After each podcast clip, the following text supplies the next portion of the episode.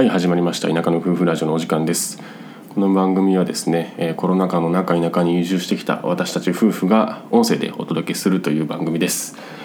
えっ、とコメントとかあの概要欄に G メールのアドレス貼ってますんで、えー何かごご意見ご感想ありましたらいただけるとまあ返信してますのではいそちらもお願いしますちょっとあのコメントとかねいっぱいいただきすぎた時はちょっとあのハートボタンありがとうっていうハートボタンだけ押して終わっちゃう時もあるんですけど、はい、そこはご容赦くださいということであとグッズの販売だったりとかうんとえっと昨日からですね、えっとちょっとこのラジオのスポンサー枠っていうのを設けたりとかしてます。あのベースっていうあの通販ページ僕らの通販ページがありますので概要欄から覗いていただけるといろいろちょっとラインナップ取り揃えてるんでぜひ覗いてください。これまではグッズだけだったんですけどそのさっき言ったラジオのスポンサー枠だったりあとなんか地方に移住したいっていう風なね相談が結構あのインスタの DM とかに届くんですよ。極力ねあのお返事させてもらおうと思ってるんですけど結構あのあのそういったあのご感想とかご意見とか相談とかいただくように、えーなって全部が全部ねちょっとちゃんと返せてなかったりして、まあ、せっかくだったらなんか1時間とかですねあの時間を取ってあのウェブ会議という、まあ、Zoom だったりとか Google Meet とか使ってあのいろいろこうお話しする機会とか設けても面白いかなと思ってあのもうあえても有料でですねあの1時間ドスッとこう時間を取ってとことん話します付き合いますみたいな時間を設けたりとかそういうなんか相談会みたいなのやっても面白いかなと思って通販ページにそういう枠も準備しましたんでもしご興味ある方はあのご購入いただけると嬉しいです。あの全力であの相談に乗るんで、はい、よろしくお願いします。ということで前置きというか宣伝はその辺にして今日の話なんですけどもえーとまあ、僕たちはもともとその SNS とかあんまりやるようなタイプじゃなかったしましてや YouTube に何かを投稿するなんてあの考えたことなかったんですね。まあ、ただ、あの田舎に移住してきてまた丹波篠山市の方に、まあ、移住してきたタイミングで、えーとまあ、いろいろここであの仕事なり、まあ、生活だったりっていうのを今後やっていく上でうん何をするにしてもやっぱりこう発信力というか影響力というかあの、まあ、自分たちが何者でっていうこう名刺代わりになるようなこう力のあるようなコンテンツを作った方がまあいいんじゃないかなっていうふうにちょっと最初思いました。でそこであの何をじゃあ発信しようかなって思った時に、えーちょうどこう中古の家を買って DIY で、まあ、リフォームしていこうとしてたところだったんで、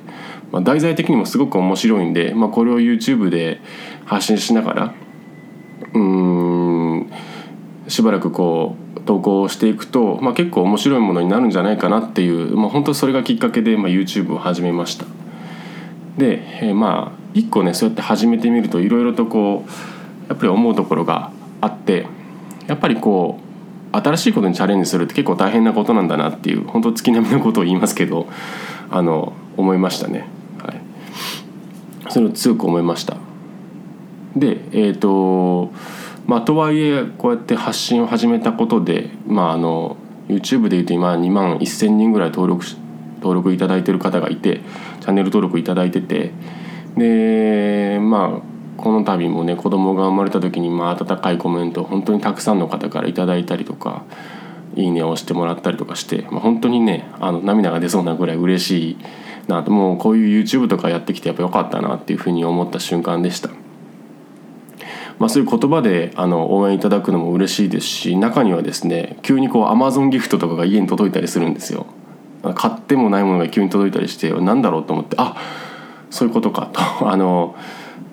えっとですね概要欄に載せてないかな。あのちょっとどこに載せたか。あの YouTube の自分たちのこう説明欄ですかね。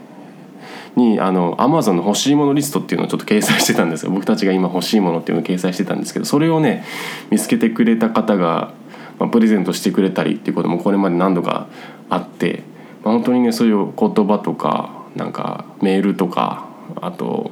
なんかそういう本当にものでなんかあの応援していただいたりとかして、まあ、本当にまあ本当に涙が出そうになるような感じですね嬉しいなと思って、まあ、こうやって応援いただくことって本当になんか応援いただけるようになって嬉しいなというふうになんか今は思います。でまあもともとはそういう YouTube とかやることも結構抵抗が実はあったりしたんですけど、まあ、もちろん顔を出したりとかもともとこう人前に出るようなこうルックスだと思ってなかったりとか 人前に立って何かこう発信することっていうのはどちらかというと苦手なまあ、ことだったのでそれをねもうあえてこうちょっともうそんなこと言ってる場合じゃないということで始めてみたんですけど、まあ、そうやってこう応援してもらうことが増えてくる中で応援することってに対するこう大大切さというかあのなんか素晴らしいことだなっていうふうに思うようになってきました。でこの経験からですね僕はなんか Twitter でつながった人とかなんかまあ現実リアルな場でこう出会った人とか何かこういうことやりたいというのをこう話してくれる人がいた場合応援するようにしてるんですよね。まあ、その応援の形っていうのは何かこう例えばあのクラウドファンディングをしてるんだったらあのまあそのクラウドファンディング何かこう支援をしたりとかうんこういうことをやってるんだけどちょっとまだ全然手が追いついてないとかいうことを例えば言う人がいたら、まあ、ホームページの制作を制作をこう手伝ってあげたりとかあのなんかちょっとした名刺サイズの何かこうカードみたいなもの宣伝用のカードみたいなのを作ってあげたりとかなんかそういうことをねあのするようになりました。まあ、自分がこうチャレンジする立場になってやっぱチャレンジすることの大切さとか,、うん、なんかしんどさとかあのが分かったんで同じように何かにチャレンジしてる人っていうのを、まあ、素直に応援したいなっていう気持ちが結構芽生えてきました。でまあそんな中でですねあの結構あの僕が影響を受けている本、まあ、この考え方って大事だなって思ってる本が一個あってそれがまあラジオとかでも何回も言ってるんですけど「ライフシフト」っていう本の内容が結構僕の中で、まあ、僕の心に刺さっててまあその本に書いてあることをざっくり言うと、まあ、これからの人たちこれからの世代の人たちって、まあ、人生100年生きるまあ、100年生きるっていう前提であの人生も設計していかないといけないよねみたいな話なんですけど、まあ、これまではですねあの20、まあ、18歳なのか22歳なのか26歳なのかまあ高高卒なのか大卒な大卒なのか大学院まで行くのか、まあ、そこまで勉強して残りの余生、まあ、60歳とか65歳ぐらいまで定年まで会社で働いたりとか、まあ、自分で起業するにしてもまあその10代もしくは20代の前半で培った知識を持って、えー、その後の人生をこう、まあ、仕事をしたりとか、まあ、頑張っていくみたいなそういう暮らしがまあオーソドックスだった。で65歳で引退して、まあ、残り20年ぐらいの余生を、まあ、また第二の人生という感じで過ごすみたいな、まあ、これが結構これまでの普通だったんですけどただみんなが100歳まで生きるってなったらそのじあのプランじゃちょっと成り立たないよねっていう社会的にちょっとそれじゃ無理だよねってあのなってきますよね。まあ、そうなった場合22歳例えば大学卒業段階で22歳までに培った知識で果たして、まあ、80歳90歳100歳とかまであの戦えるのかっていうと絶対戦えないですよね。のテクノロジーとかってどんどん進化していくのに、まあ、20代前半で培った古い知識だけでおじいちゃんになっても太刀打ちできないっていうのがあってこれからの人生ってやっぱり流動的であるべきだよねみたいなことを言ってる本です。まあ、どういうことかっていうと20代までに勉強して一回ちょっと会社で働いてみてまたちょっと大学とか入ってみて次はちょっと違ったチャレンジ例えば起業してみるとかうん公務員やってみるとか。うんなんかちょっと全然違うチャレンジをして。でそれちょっと違うなと思ったり飽きたりしたらまたちょっと違うことにチャレンジしてみたいな。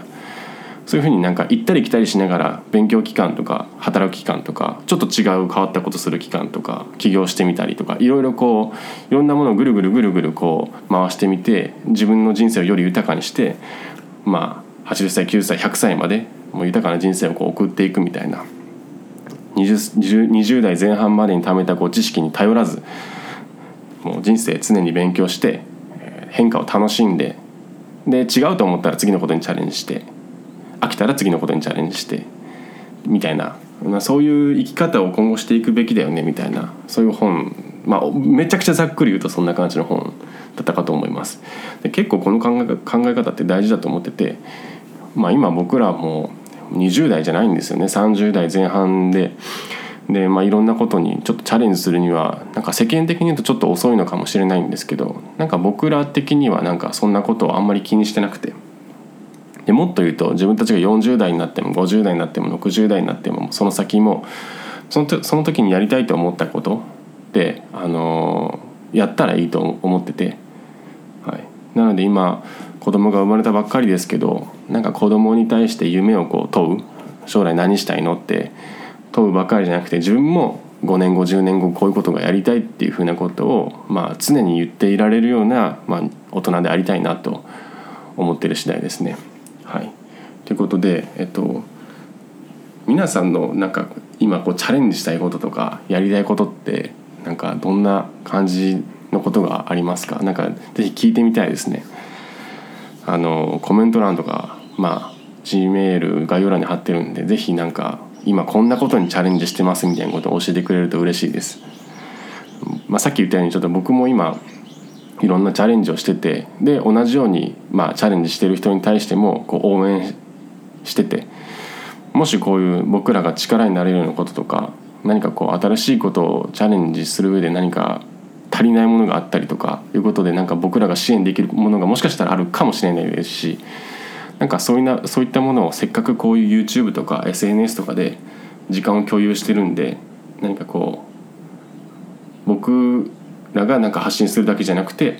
なんかこう聞いてくれてる人見てくれてる人の中にもおそらくチャレンジしてる人もいると思うんでせっかくならなんか双方向でお互いになんか励まし合ったりとか支援し合ったりとかすることで、まあ、シナジーって生まれると思うんで相乗効果というかより一緒にこうなんか楽しいこととか大きいことにチャレンジできるようになると思うんで、はい、是非なんかコメント欄でそういった今やりたいことやってることチャレンジしたいことみたいなのをいただけると嬉しいです。はい、ということで今日は、えーと、そういったまあ自分たちがチャレンジする中でやっぱありがたかったしあの同じようにチャレンジしてる人ってやっぱ応援したいと思うようになったし今後もなんかそういうふうな見てくれてる人聞いてくれてる人の中でチャレンジしたいことがあるっていう人には僕らも何かこう応援したり支援したりとかしたいなと思ってるっていう話でした。はい。まあ今日もあの一人でつらつらと洗濯機を回しながら喋ってるんですけどエアコンを消して暑い部屋で喋ってるんですけど また次回の放送も聞いていただけると嬉しいです。はい。ではまた次の放送でお会いしましょう。バイバイ。